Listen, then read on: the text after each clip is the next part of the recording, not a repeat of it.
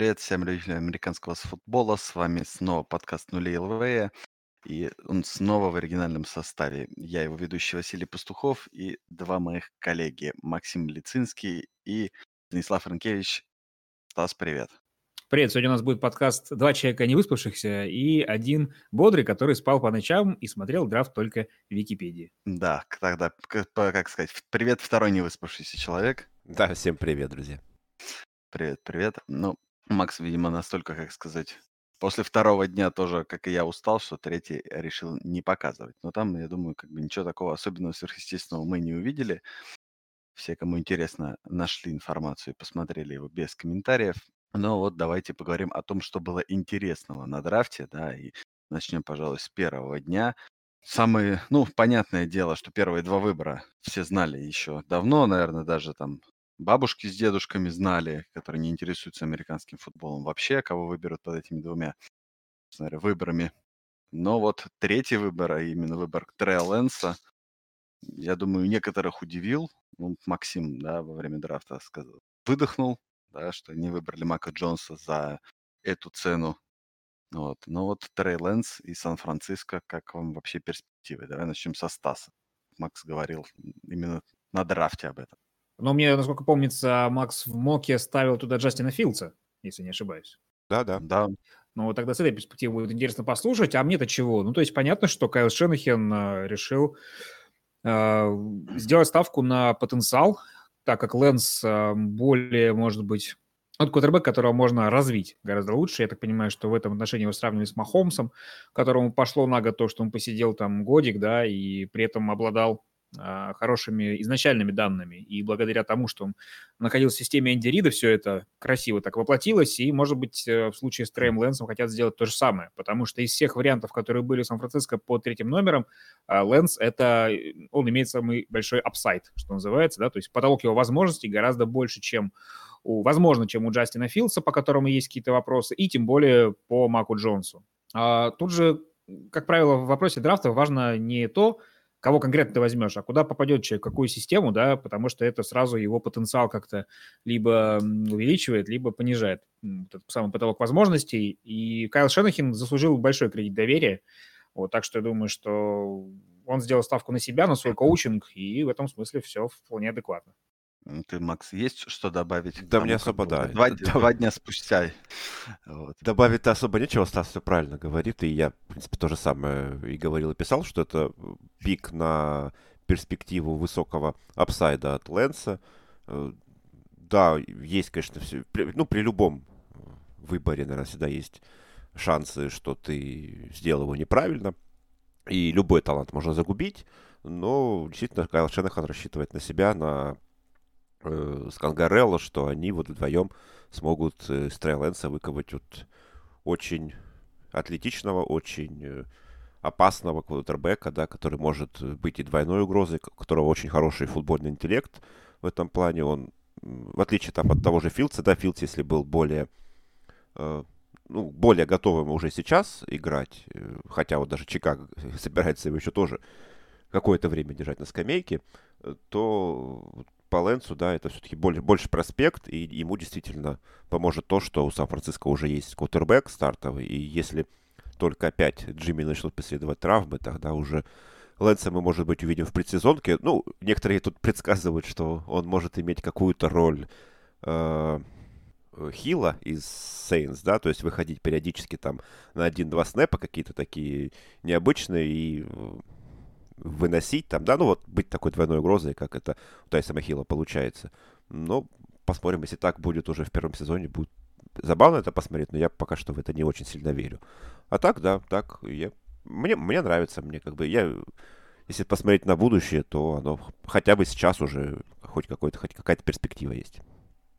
Когда мы увидим Лэнса в старте? Я ставлю, в, предсезонке. До, до, до, до, какой, до девятой недели. Как раз у нас теперь девятая неделя, это середина сезона, да, до девятой игры, точнее, Сан-Франциско. Ну, там, наверное, плюс-минус боевик, да, когда будет. Ну, ну я поэтому кажется, говорю, если... до, девят, до девятой игры тогда получится. А, ну, игр у нас... Да, у каждой команды же 17 теперь игр. Нет, 16, да? 17 недель.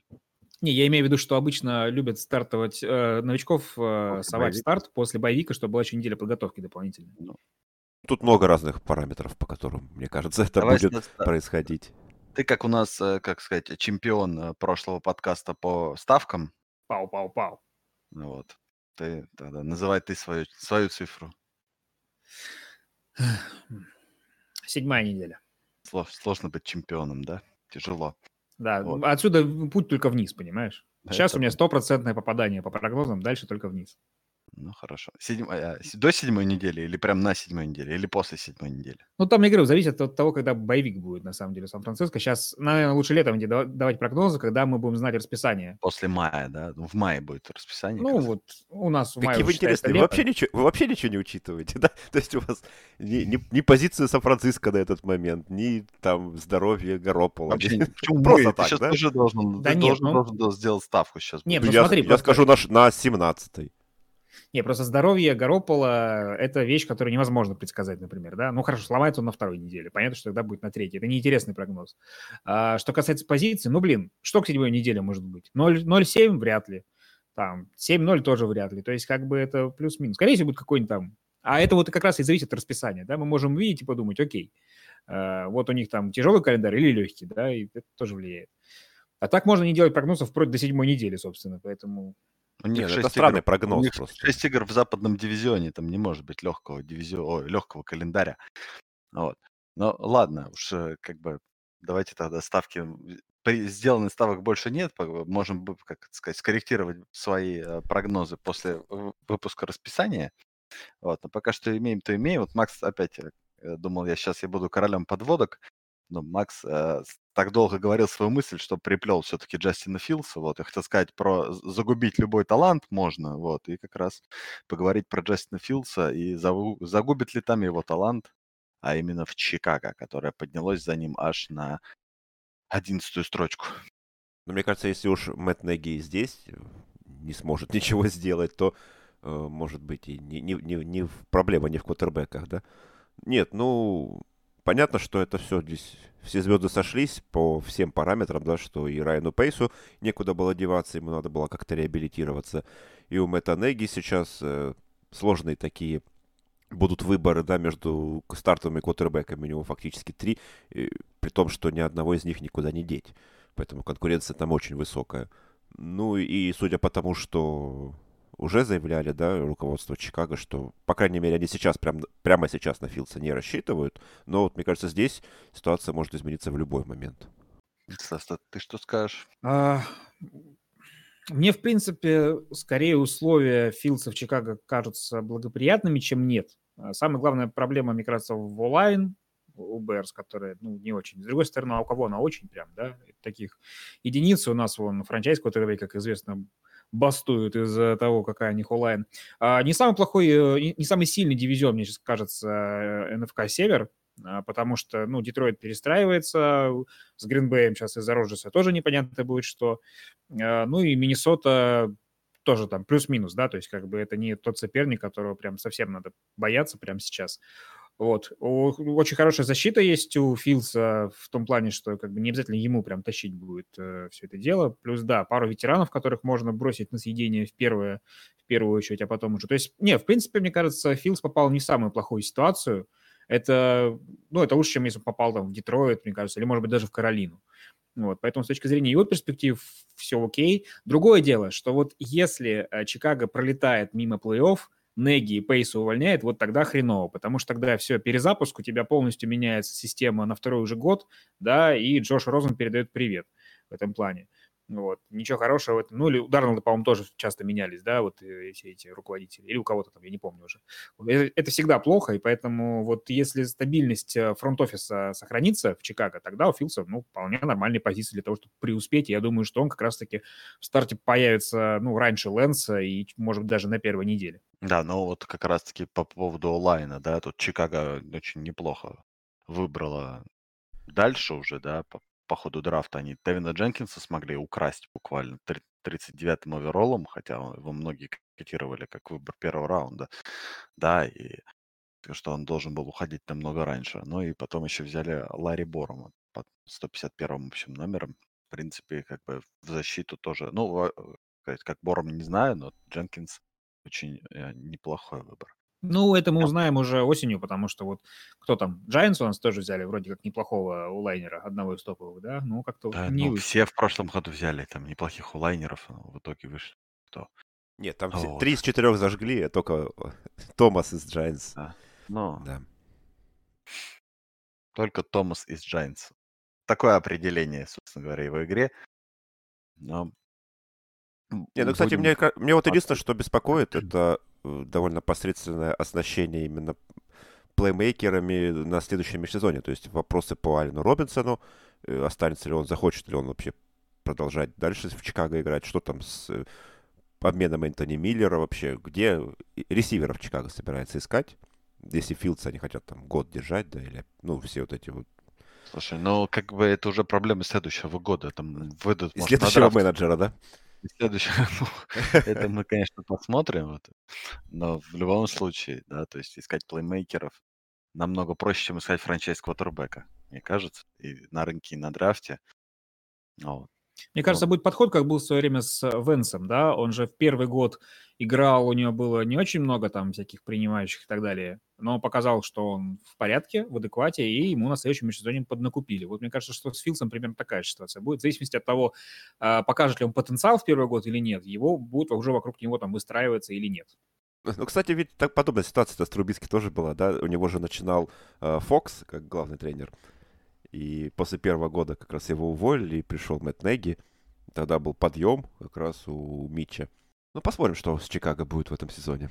Посмотрим, смотрим, конечно же, но э, тут из таких вот удивительных выборов первого раунда, ну, можно еще обсудить э, то, что э, человек со странной походкой получил себе человека со странной походкой и телом Тома Брэди вот, в команду. Я Короче. считаю, что мы все обречены, все. Это, это повторение. Все, Мак Джонс, Том Брэди, да? вот да, эти я, я пессимист в этом отношении. Сейчас вот все перезапустится, вот опять будет там 12-4 и пошло-поехало. Ты Что, думаешь, прям дважды в одну воду можно войти так? По одному. Ну, это прям нет, подожди, тут вода разная все-таки. Дважды, дважды в одно пузо, да, не атлетичное наступить. Ну, давай так. э, Как бы первая династия Патриотс. Я нормально начал разговор, да? Итак, мы возвращаемся в 2001 год. Э, Первая династия Патриотс строилась вокруг того, что у нее был адекватный квотербек, молодой, а все остальное было прям хорошее. И, судя по этому драфту, Беличик собирается э, вернуть нас с начала 21 века и сделать очень мощный там фронт, Тилайна там и так далее, да, вернулись лидеры защиты, которые в прошлом году, ну, не самая плохая была, так уж, без всех них, да, и будет Мак Джонс, которого прям, мне кажется, с первого дня очень хорошо впишется в это нападение. И вот опять будет как бы вот эти скрины, баблы, вот все эти хичи, и вот набор, вот эти вот э, его лучший принимающий будет раннинбэк. Вот, и все, вот так, так и будут клепаться победы. Да, тем более там еще одного раненбека выбрал Беличик из Оклахомы в середине, да? Не Вот знаю, мне кажется, сейчас конкуренция на Востоке получше, чем в 2000-х, в начале 2000-х. И Баффало на очень неплохом счету. Майами с их количеством пиков и денег э, продолжают, продолжают какое-то построение. Слушай, ну, во всяком случае, просто не будет. Майами с 2001 года как бы строится, дай бог, а Баффало, получается, с какого там, сколько, 25 лет ничего не показывали. Не, А, ну, последние годы. четырех супербоулов. Нет, а последние годы, да, но просто сколько, м, сколько у них это заняло, как бы. Но мы же знаем, насколько быстро разрушаются такие команды. То есть как бы мы всегда, вот я, я всегда вот э, помню это ощущение после драфта сразу. Все команды только что усилились. Как бы хреновые стали средними, средние стали сильными и так далее. И тебе кажется, что вот ты говоришь про конкретную команду, такой, вот, у них стало лучше, сейчас они прям зажгут. Но невозможно предсказать, из-за чего они повалятся, да, потому что как бы невозможно предсказать, когда защита в один год играет классно, а в другой вдруг перестает это делать просто потому, что, не знаю, там никто, никто не ушел, там просто сдали потихонечку все, да. И так со многими вещами. Вот мы не знаем, может, там ГВЛО все-таки не заиграет и так далее, да. Пара ресиверов сломается и привет. Поэтому вот эти все, что дивизион стал сильнее, ну, стал, но как бы, мне кажется, этот. Нет, он не стал не в этот год конкретно. Я имею в виду за последние там три года, ну, явно конкуренция в этом дивизионе. Э, Это же не просто там 14-2, а и Джетс, там, Майами и Баффало, они ниже 50% набирают. Ну, опять же, там в 2001 году то, там были конкуренты у Патриотс, так что... Ну, тут общая, мне кажется, общая конкурент, э, конкурентоспособность команд, в том числе и этого, этой конференции, очень высока. Там в каждом дивизионе фактически сейчас у нас 2-3 команды, которые будут бороться за первые места. Хорошо, просто ты находишься на первой стадии отрицания, я уже на последней да, стадии да, смирения. Окей. да. Хорошо, я пока буду еще на стадии сомнения. Вот. По поводу всего этого. Но в любом случае, Патриотс, как сказать, Стас, тебя Ну. должно радовать, что Бельчику 69.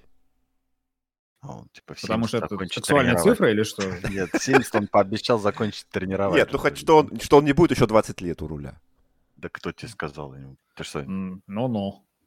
с этими, с их, э, этих, как это сказать, с их медициной? Э, Вот. Это вообще не факт. Чем делать? У него дети уже э, этот, воспитанные, тоже там в штабе. Внуки, наверное, уже тоже где-то там Ну тренируют. вот он преемника найдет. Так я к тебе об этом и говорю, что он уже все может... У нее вся семья там в клубе, понимаешь? Ему не надо никуда, никого находить. Там просто, ес- естественно, потом сменится потихоньку, как все. А, в смысле тому, что Биличек будет, но это будет не Бил, да? Нет, я к тому, что Биличек как бы будет, пока его не вынесут вперед ногами, а потом уже будет там другой Биличек. Как бы вот это вот, На такой оптимистичной ноте. Да, на Мы такой перейдем другой теме, ноте. Пока Бильчика Да. не вынесут вперед ногами. Ну, мы, мы Я здоровье, отвлекся, мы, желаем. извините, мы Беларусь обсуждали или что сейчас? Практически. Практически. А Вот, по поводу, собственно говоря, не Белоруссии, но давайте поговорим о людях с французскими фамилиями, которые не- непонятно каким образом, ну не то, что понятно были каким образом, да, все-таки Этьен котировался в первом раунде, но Джагуарс, зачем? Зачем он там Джагуарс? Носить как бы тапочки Тревора Лоуренса? Но если ты это такой, а, этот, как называется, метафора для вкладок, то может быть. Э, Мне кажется, все помешались немножко на классных связках из универов. Вот, потому что, ну, мы видели это и Бурру взяли Чейза, хотя лучше бы они взяли, по идее, Текла нападение там, и с этими тоже было. Ну, с Алабамой немножко попроще, потому что там кого не возьми, будет Алабама, так что это в любом случае будут связки. Вот, а здесь тоже они посчитали, что, ну, Этьен же он не только бегающий, но еще и ловящий, и вот эта сыгранность очень поможет э, обоим. Ну вот. Ну, как бы вот эта вот э, тенденция делать так, чтобы э, квотербекам, новичкам было как можно легче с самого старта, она ведь все больше углубляется, углубляется. Раньше как было? Приходит квотербек, э, новичок в НФЛ, ему говорят, дружище, ты вот э, пять лет, там, 4 года своей карьеры играл в широком построении, у нас будешь играть про, давай иди учись, тебе никто добро, э, слова доброго не скажет. Теперь же давайте мы будем играть, как у вас играли в колледже, мы возьмем тебе еще координатора, который у тебя был, и вот тебе всех твоих одноклубников только дорогой играй, потому что мы все зависим от тебя. И все равно лажают все, да? Мне кажется, вот в этом может быть проблема, нет? Что, э, как это сказать? Ну, об- обычно, обычно как, да? Ну, по сути дела, как у нас в России, да? Ты закончил университет, тебе, ты- тебе как бы дали диплом и сказали, на, ищи, иди ищи работу, которую ты не факт, что получишь по специальности, там, и так далее, и так далее. Не, Вот, ну у а нас у- тоже, а кстати, работает старый подход. Ты приходишь, тебе говорят, забудьте все, чему вас учили в университете. Ну да, да. Так вот, а тут так не работает.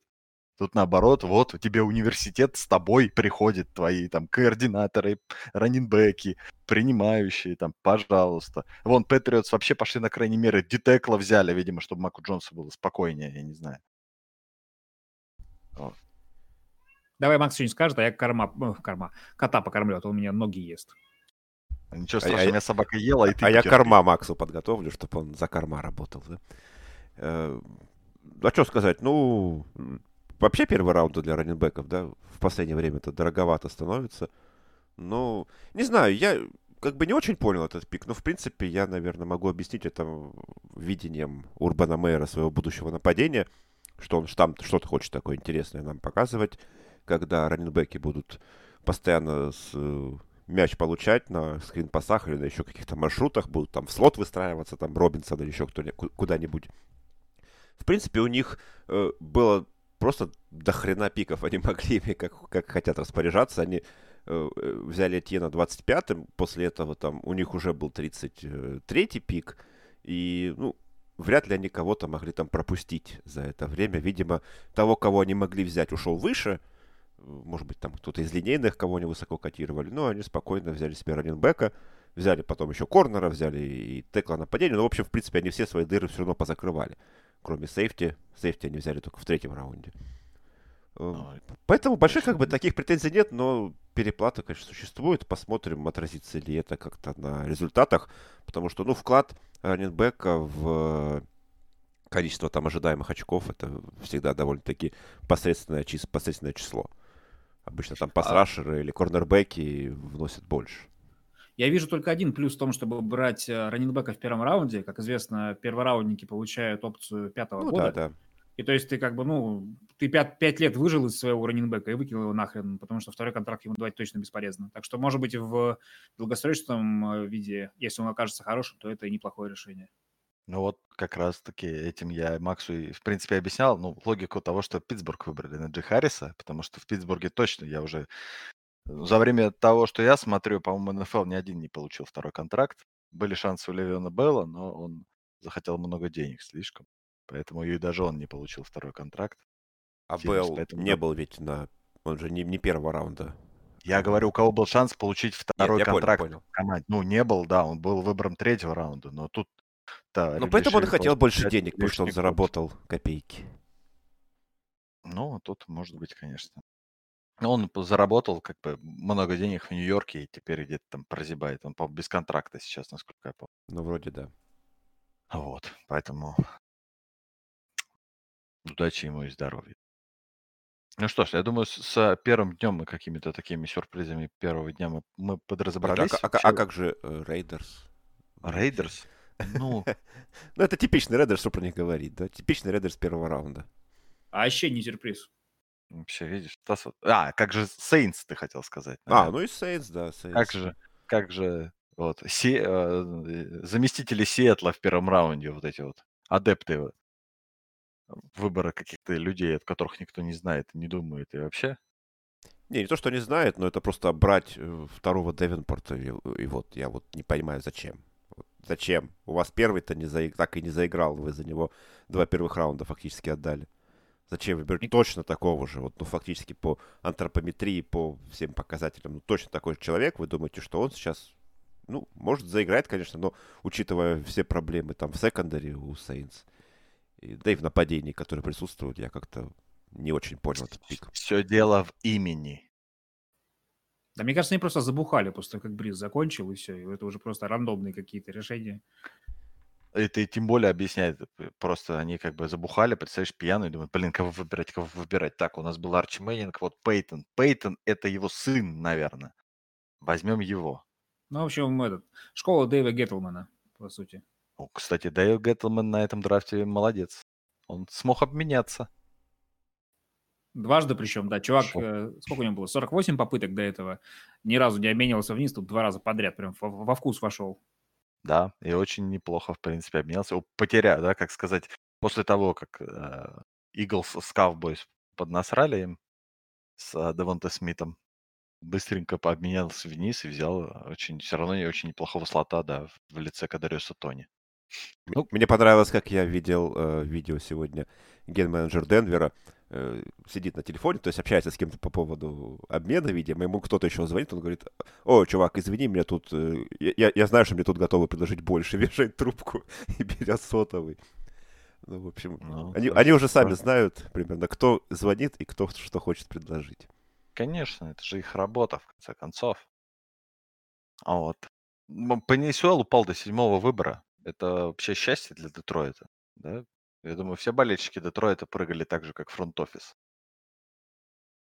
О, да я думаю, болельщикам-то, наверное, не очень секси как-то. Ну, вот Экл, там, во. И что теперь? Гофа типа Они не такие, будут бить. Ура, Джаред Гофф будет дольше жить, да. Как здорово. Не очень, не очень секси. То есть это такая градация у как не, ну знаешь, все, все считают, что вот когда плеймейкера выбирают, тогда это прям, это прям все, все, топ там. Защитники, ну, если там это какой-нибудь пасрашер крутой, ну тогда да. Там сейфти, чу, нахрен сейфти выбираете? Вы Макс, тебе надо написать статью, как бы итоги драфта, вот, и там после каждого этого надо... Сказать, итоги драфта, драфта глазами степень... болельщика команды, да? Степень сексуальности выбора должна быть, знаешь. Степень сексуальности выбора для Cincinnati Bengals. Угу, наш стартовый кутербэк будет Брэндон Аллен. Здорово. Да-да-да. Вот примерно, наверное, так они и думали. Ну, про Цинциннати, да. И Джамара Чейза, как бы так говорить, не стоит здесь та же сейчас все та же старая схема с окружением, собственно говоря, своими друзьями. Ну, давайте поговорим уже тогда о дне втором, который мы тоже с Максом лицезрели и не спали. Вместе с еще 50 смельчаками примерно, да, плюс-минус. Что вас, так сказать, удивило или наоборот не удивило? Или расстроило? У меня было интересно, как ты очень так сильно, прям эмоционально отреагировал на выбор Фрейер-Мута. А, вот почему мутный фраер тебя так прям воодушевил? Что в нем такого и почему это прям, тебе кажется, точное попадание в десяточку? Ну, потому что у нас, во-первых, как бы остался один лайнбекер, ой, лайнбекер, тайтенд, да, это Эрик Эброн, по сути дела. Там есть еще вот эти вот выборы там шестого, седьмого раунда драфта, которые у нас в команде. Но Фрайермут, э, в принципе, как сказать, Фрайермут это лучший тайтенд драфта. Да, Кайл Питтс это у нас, э, в принципе, ресивер, как мы говорили, да, то есть как тайтенд, он просто при, отличный принимающий, да, большая цель. Насколько я помню, у Кайла Питца там не все прям идеально на блоках, в силу его антропометрии. Но вот как бы готовый такой полноценный тайтенд, это как раз-таки Пэт Фрейрмут, чего Питтсбургу не хватало. Мне кажется, уже очень-очень много лет, еще со времен ухода Хита Миллера, а, сказать, бросать Хита Миллеру Бен очень любил в свое время. Поэтому это еще усилит и улучшит, как мне кажется, и вынос, который страдал в прошлом сезоне, и пас. То есть иметь человека на три дауна, по сути дела, такого не было давно. Хорошо, Что? спасибо. Спасибо за, спасибо за поддержку. Да. Нет, мне э, из второго дня мне запомнилось... Ну, вообще мне с этого драфта очень понравился Кливленд. То есть Эндрю Берри шикарный второй драфт проводит. То есть, ладно, может быть, я считаю некоторым перебором, да, взять еще одного корнербека в это талантливое секондари, но Э, может быть, да, это в конце первого раунда упустить Ньюсома они просто не хотели, и учитывая там состояние здоровья, может быть, Гиди Уильямса, о чем нам там не все говорят, да, то, может быть, это действительно очень круто. Но то, что они там Джока взяли, да, в середине второго раунда, это, это, мне кажется, прям вообще для них какое-то райское падение. Поэтому Браунс э, для меня одни из победителей. Ну, не, не дурацкое, не, не люблю вот это выражение победители драфта. Ну, команда, которая на бумаге успешно укрепила свой состав на этом драфте. А, мне еще, в принципе, понравился пик э, Бермара в Патриотс. Очень э, надежный, стабильный выбор. Элайджа Мур в Джетс, как помощь Заку Уилсону. Ну, вообще, Джо Даглас настроился на этом драфте на укрепление своего нападения и помощи своему новому кутербеку. Поэтому хорошие выборы, в принципе, делал. Э, удивили меня во второй день, ну, подъем Бронкос за Джавонте Уильямсом. Понятно, что они это прям сделали на зло Долфинс. Им, конечно, плевать на Долфинс в основном, но э, они понимали, что Майами его заберет себе. Отдали за него там сколько-то. Я не очень понял, зачем вот прям сейчас, конечно, был Денверу именно вот прям раненбэк, но, видимо, Мелвина Гордона они, они не, рас, не рассматривают как прям основную свою рабочую лошадку.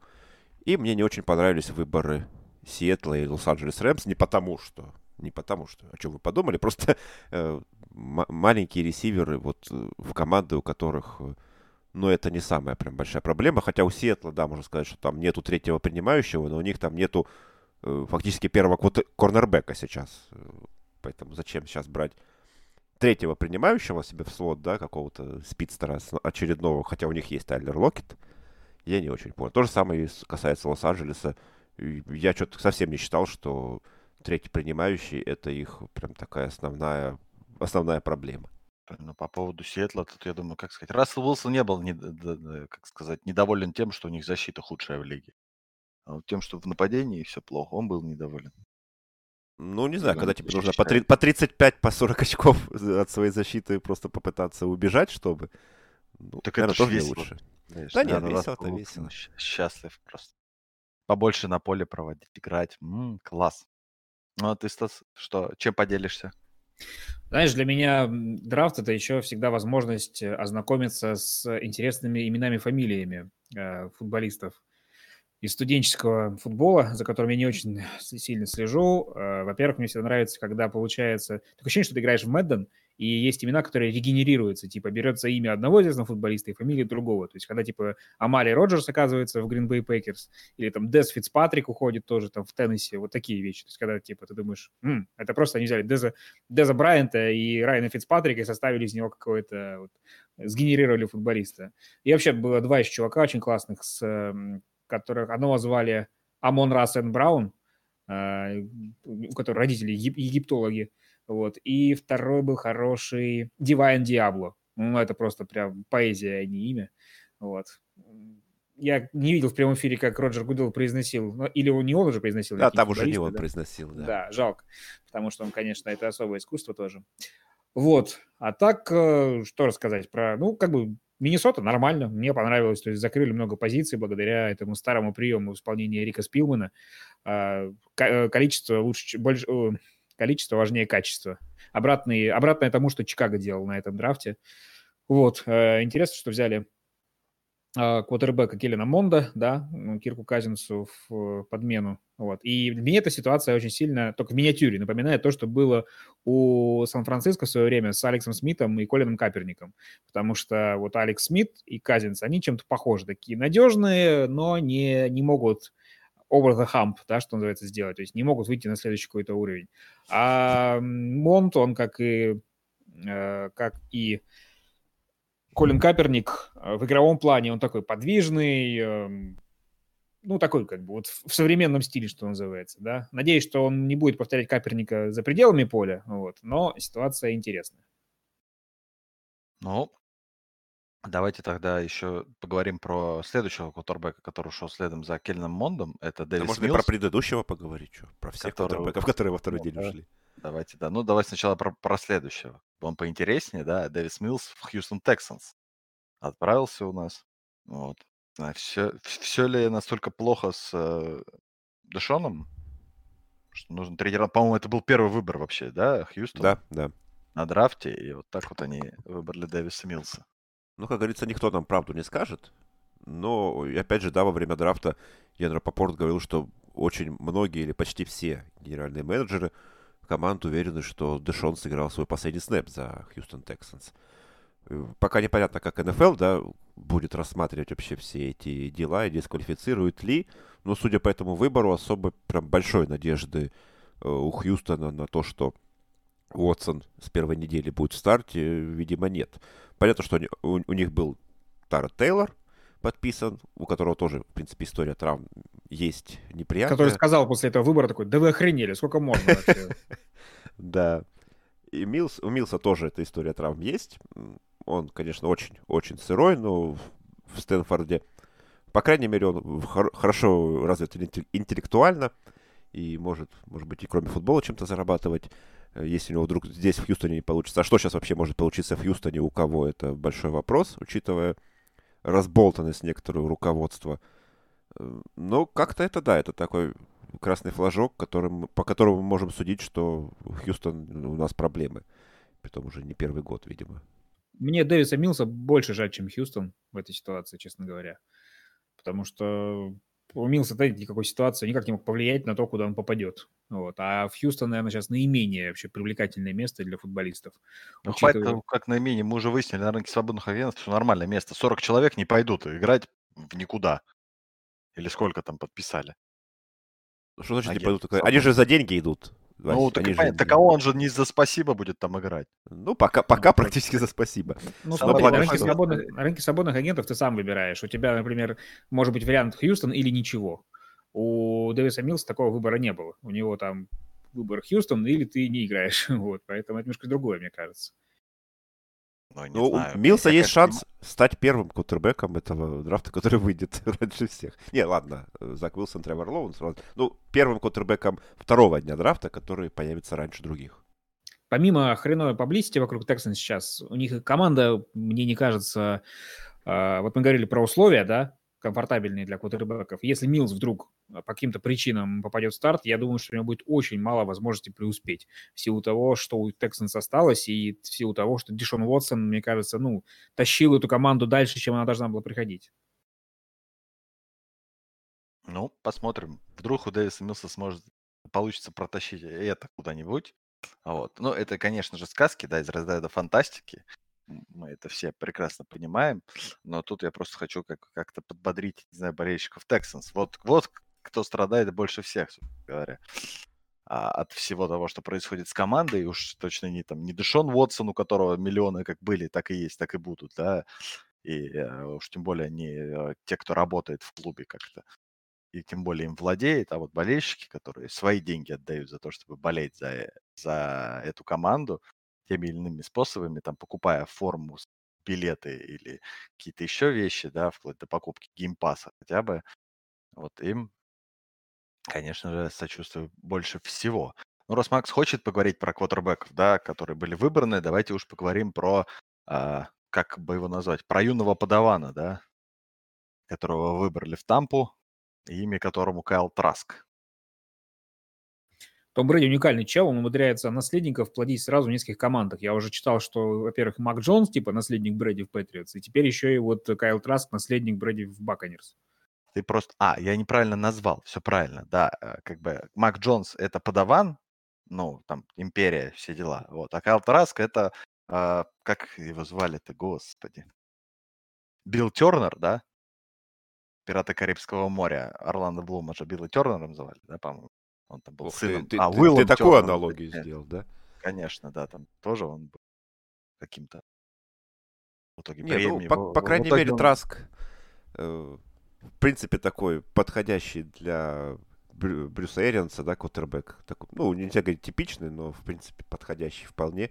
И там, ну, кто знает, да, сколько, сколько еще Брэди будет играть и сколько еще лет есть у Траска, чтобы поучиться за его спиной. Но, по крайней мере, да, э, пример для молодого квотербека Флориды невероятный. Есть просто куча возможностей, да, развиваться тут.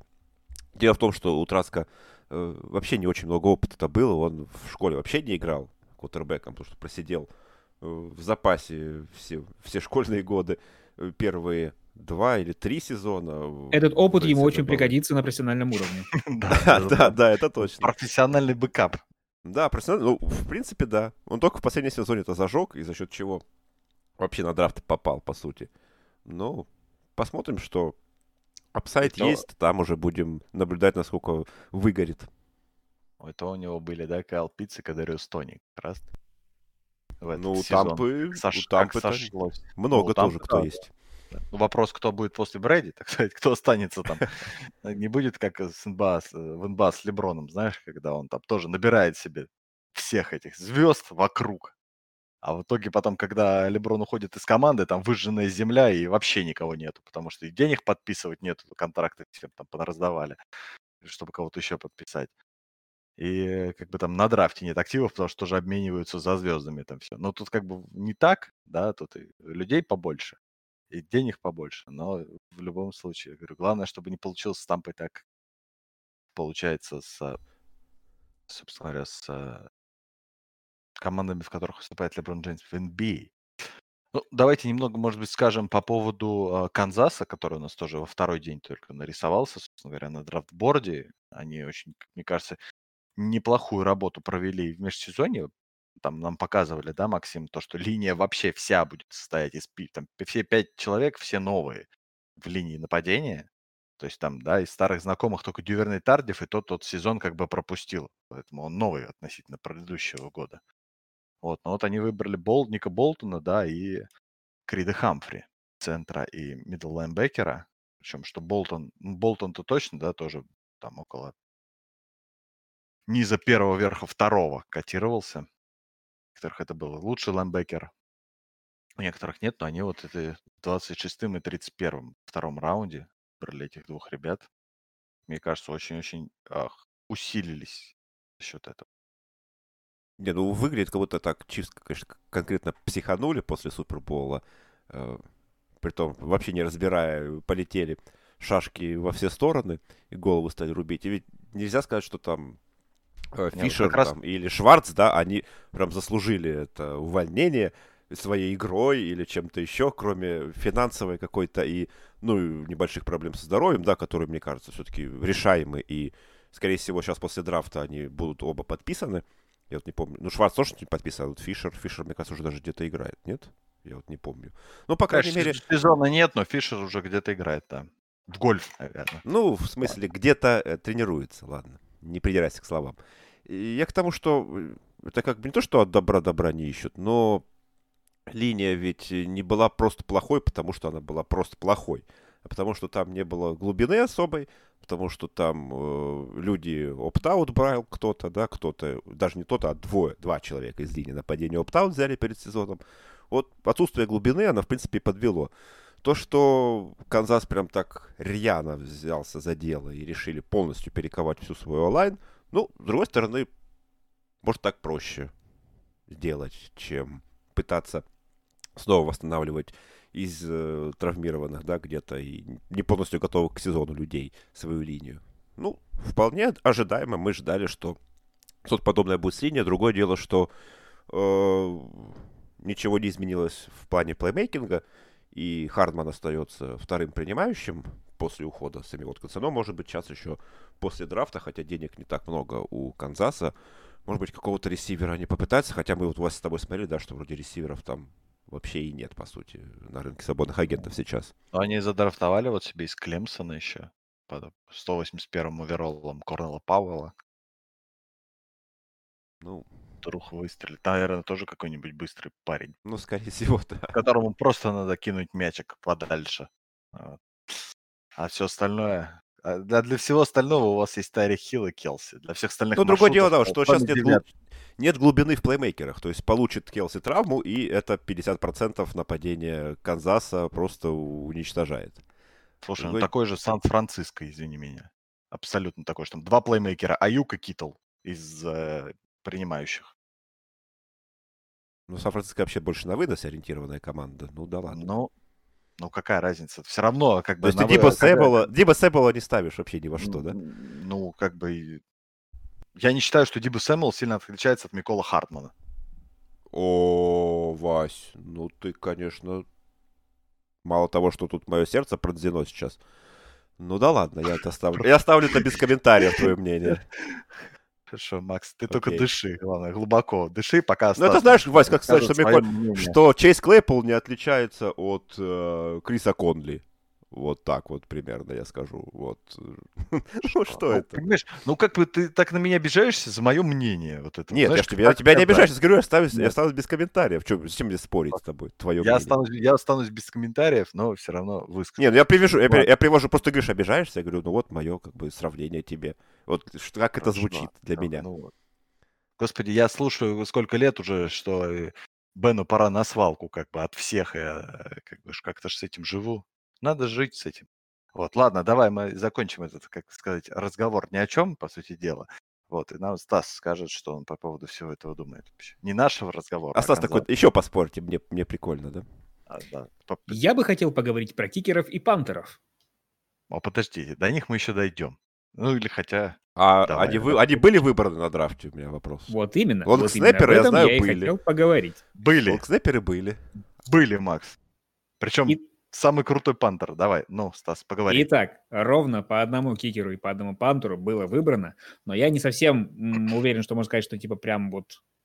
Ну, я чаще видел, что первым кикером должен был уйти Хосе Буригалес, но ушел вместо него Макферсон. Эван Макферсон ушел в Цинциннати.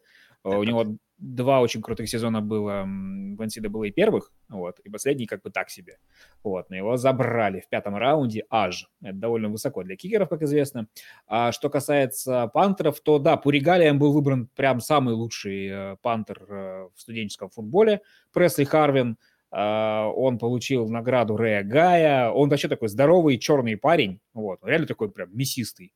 То есть я не знаю, как, насколько быстро он бегает, но если он добежит до возвращающего, то мало тому не покажется. Вот. Это не будет тот случай, когда, знаешь, когда кто там с Антонио Браун наступил на Пантера как-то в свое время, или я не помню уже кто. Да, вот. да, да, Антонио. на Браун, это, м, да, на Кливленда. этого, на этого не наступишь, вот там прям нога утонет просто в жире, вот. И вообще давно у нас не было хороших черных пантеров после этого Кинга. чувак, да, после Маркета Кинга, вот, но мо- мог уйти еще до него, мог еще уйти пантер Джеймс Смит, из университета Цинциннати, он еще здоровее, австралиец, он там, у него под 2 метра рост и больше 100 килограмм веса, но почему-то не выбрали. Вот тебе интересно, куда его подпишут. Вообще это важно, потому что в спецкомандах играет а, спецлюди. Сверхлю... Сверхлюди. Сверхлюди, да. Даже, как сказать, да. Так так не сказал, кто был, куда они были выбраны, как бы? Нет, почему? Цинциннати, я сказал, выбрали а, первого, да, а Пантер... Э, Пантер... Да, Питтсбург, между прочим, и выбрал, да. Так что у вас теперь нормально все. Да, рыжего заменили черным. Ну, вообще, Наконец. такое себе, конечно, перспектива, когда Пантеру приходится захватывать. Лучше ему, конечно, выбивать куда-нибудь подальше так, чтобы не возвращали. Ну и чем захватывать потом еще кого-то единственный и в одиночку в бэкфилде. Ну, посмотрим. Ну, Пресс Харвин очень такой колоритный да, персонаж и забавный. Что касается... А у Джетс, а, кто был кикером? Ой, у Джетс, у Бенгалс. Ой, там чувак под какой-то стрёмной... Э, Я после Буллок. Нуджента не помню вообще никого там. Кто там Чё себе, ты еще и Нуджента там помнишь. Ну да. Вот, а кто, не, не, кто был не после, Бул... я уже не помню. У них кто-то типа Рэнди Балок ушел. О, да, я говорю, не Буллок, не Балок, Буллок. Сейчас у них Остин Сейберт, это который в Кливленде был. Кошмар какой. Тогда понятно. Вот. А того не выбрали, Стас, наверное, потому что он мексиканец. Не странно, что в Цинциннати не выбрали парни из университета Цинциннати. Почему? Ну, не знаю. Любят же своих. Кливленд не выбрал же Бена Кливленда. Нет, я, ну, я не к тому, что он, что он в, в университете местном учился. Это вот. Надо было Кливленду вы, выбрать Эзру Кливленда на прошлом драфте, а здесь выбрать Бена Кливленда. Все, да, это, это было, было хорошая топ. линия вообще, да, топ из Кливлендов. Я бы напоследок предложил обсудить еще тему, которая вот проходила красной нитью через весь драфт и во многом его оттеняла. Это по поводу Аарона Роджерса. Там э, остался вот бедный папа недоволен этим. Тем, что вся красная линия была, это Аарон Роджерс. Что про него говорить? Я думаю, что уволят генерального менеджера. Профсоюзы своего добиваются, да, Вась? Не, ну, я как-то не знаю вообще, почему это именно вот в этот день, то есть прямо в день драфта это все начало всплывать. Э, почему так не за неделю, да? Ну. А я нашел, кстати, интересную теорию, я сейчас тебе верну обратно слово, просто как раз раз ага. упомянул. Это, знаешь, они говорят, как э, во время сезона НФЛ, да, инсайдеры узнают информацию типа там во вторник, или в среду, но подают ее э, в воскресенье утром прямо перед геймдей, потому что максимальная аудитория. Так и здесь э, я увидел, что типа очень многие включили трансляцию драфта по телеку в США именно потому, что хотели услышать, что аналитики и инсайдеры думают по поводу ситуации с Роджерсом. Так что, скорее всего, такой был негласный, короче, этот негласное правило вывалить информацию непосредственно тогда, когда вся аудитория будет у телевизионных экранов. Тут вопрос, Стас, вот опять же, ты же ты это все освещал там в новостях. Это mm-hmm. позиции именно инсайдерские или были какие-то ответные слова как бы от Гутекунста или от Лафлера или, может, от самого Роджерса? Кто-то хоть ну что-то ну, от себя говорил? Ну, там было такое, что вот то, что Роджерс сказал э, команде, что типа я не вернусь фронт-офису, это да, это инсайдеры сказали. Что касается Гутекунста и всех остальных, они пока отделываются официальными, типа Роджерс наш квотербек, а, ничего не знаем, все хорошо. Но это так и с Уотсоном говорят, да, то есть как бы это вообще, это просто означает, что они не хотят, чтобы он ходил, но это еще ничего не значит. Так что я думаю, что ситуация затянется у нас. Ну вот это, это наш квотербек, это как отказаться от комментариев, без, э, все, все еще что-нибудь прокомментировав. Э, ну, вообще ситуация, конечно, довольно странная. То есть прям такие ультиматумы, которые предъявляются прям генеральному менеджеру и прям в его сторону, это, конечно, ну, Роджерс всегда был не, не просто характером, поэтому от него такое, в принципе, можно ожидать. И... Интересно, конечно, послушать от игроков, но я думаю, они тоже комментарии не будут давать, что действительно ли Аарон такое говорил. Ну, по крайней мере, эта ситуация выглядит э, как-то очень неприятно. Взрывопас со стороны болельщиков, наверное, Packers. Конечно, Packers не остаются абсолютно ни с чем в случае там каких-то вот этих проблем с Роджерсом, но это по-любому это неприятно. Представляете, отчислят Аарона Роджерса. Не обменяют, а просто отчислят. И он карьеру, или он карьеру завершит. Вот там, кстати, вот мы в комментариях там в одном из наших чатов говорили, что если он завершит карьеру, то ему придется вернуть там порядка 25 миллионов. А если его отчислят, то там не приходится возвращать. Но я, честно говоря, вот не вижу ситуации для Роджерса, Сейчас, как если бы он пытался спровоцировать трейд в другую команду, да, то есть, ну, остался типа Денвер, но такой это вариант. Я не уверен, что у Денвера больше перспектив, чем у Гринбей в следующем сезоне. Вот, а там, ну, некоторые окошки, которые были симпатичны самому Роджерсу, например, э, вот он перед сезоном, он же как бы калифорниец всегда хотел, как я так понимаю, вернуться в Калифорнию, так или иначе. Вот, Сан-Франциско для него закрылся после драфта, до этого Rams тоже все решили, как бы, и сейчас вот это вот, типа, я не вернусь, оно скорее приближает его реально к завершению карьеры, чем к тому, чтобы попасть в другую команду и в ней что-то попытаться сделать. Во всяком случае, вот в этом межсезонье. Ну, кстати, Джон Линч, он-то подтвердил вот этот звонок в Грин-Бей по поводу Роджерса, который был перед драфтом. И тогда Packers отказались.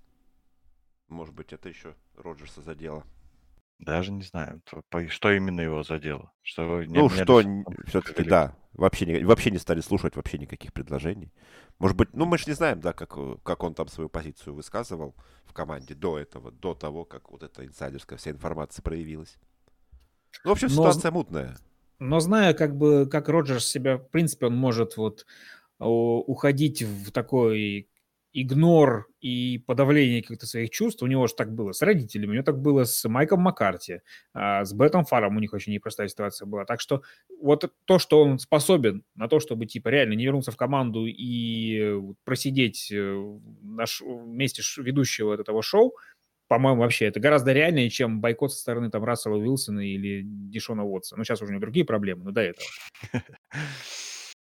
Вполне может быть. Вполне. Мне кажется, что Аарон Роджерс уже такой, да, и достаточно, как сказать, взрослый человек, да, и рассудительный для того, чтобы просто забить на все это. Тем более, и у него вот сейчас он женится, там, семья, все хорошо. Зачем ему эти нужны травмы там лишние, нервы? Спокойно си стоишь за тумбой, ведешь передачу. Красота. А люди там пусть дальше спорят, насколько по великим мог быть Роджерс, какое его место в истории и прочее, и прочее. Тем ну, более можно уйти в статусе, знаешь, непонятого гения, которого клуб предал, все дела. Я вот не помню от кого-то из игроков вот в Твиттере читал, там чуть ли не статья была, что Роджерс всегда был не, недо, не то что недооценен, а без поддержки в Packers. То есть все годы с момента драфта его кто-то не ценил, не, не любил и не лелеял. Ну, Наверное, тут так. Же, тут же сложно, потому что у Пекер структура сильно другая по сравнению с другими клубами. То есть, как правило, есть везде же владелец, да, и вот его благосклонность сразу очень многое значит там, для стартового квотербека. А здесь же все время типа наемные работники, так или иначе, да. И тут сложно сказать, типа, любил, не любил. Ну да, да. Ну, По крайней мере, будем следить за развитием событий, да, как говорится. Да, но я думаю, мы в любом случае так или иначе еще в последующей неделе будем обсуждать и этот вопрос, и драфт, да, какие, возможно, э, посмотрим на команды повнимательнее. Я с вами, кстати, наверное, попрощаюсь до через две недели, потому что в следующих выходных меня ждет увлекательный трип в Тулу. О, Отечественный американский футбол зовет, поэтому да-да-да. Да. Передавай там уткам привет. а, обязательно. Надеюсь, что я буду в той ситуации, когда я смогу просто сказать спасибо за игру, парни, почти, почти у вас получилось, извините. Не могу тебе пожелать такого. Вот. К сожалению. Могу только попросить передать привет уткам. Договорились. Вот. Ну, значит, мы с Максом найдем такого, как кого поговорить, да, о чем.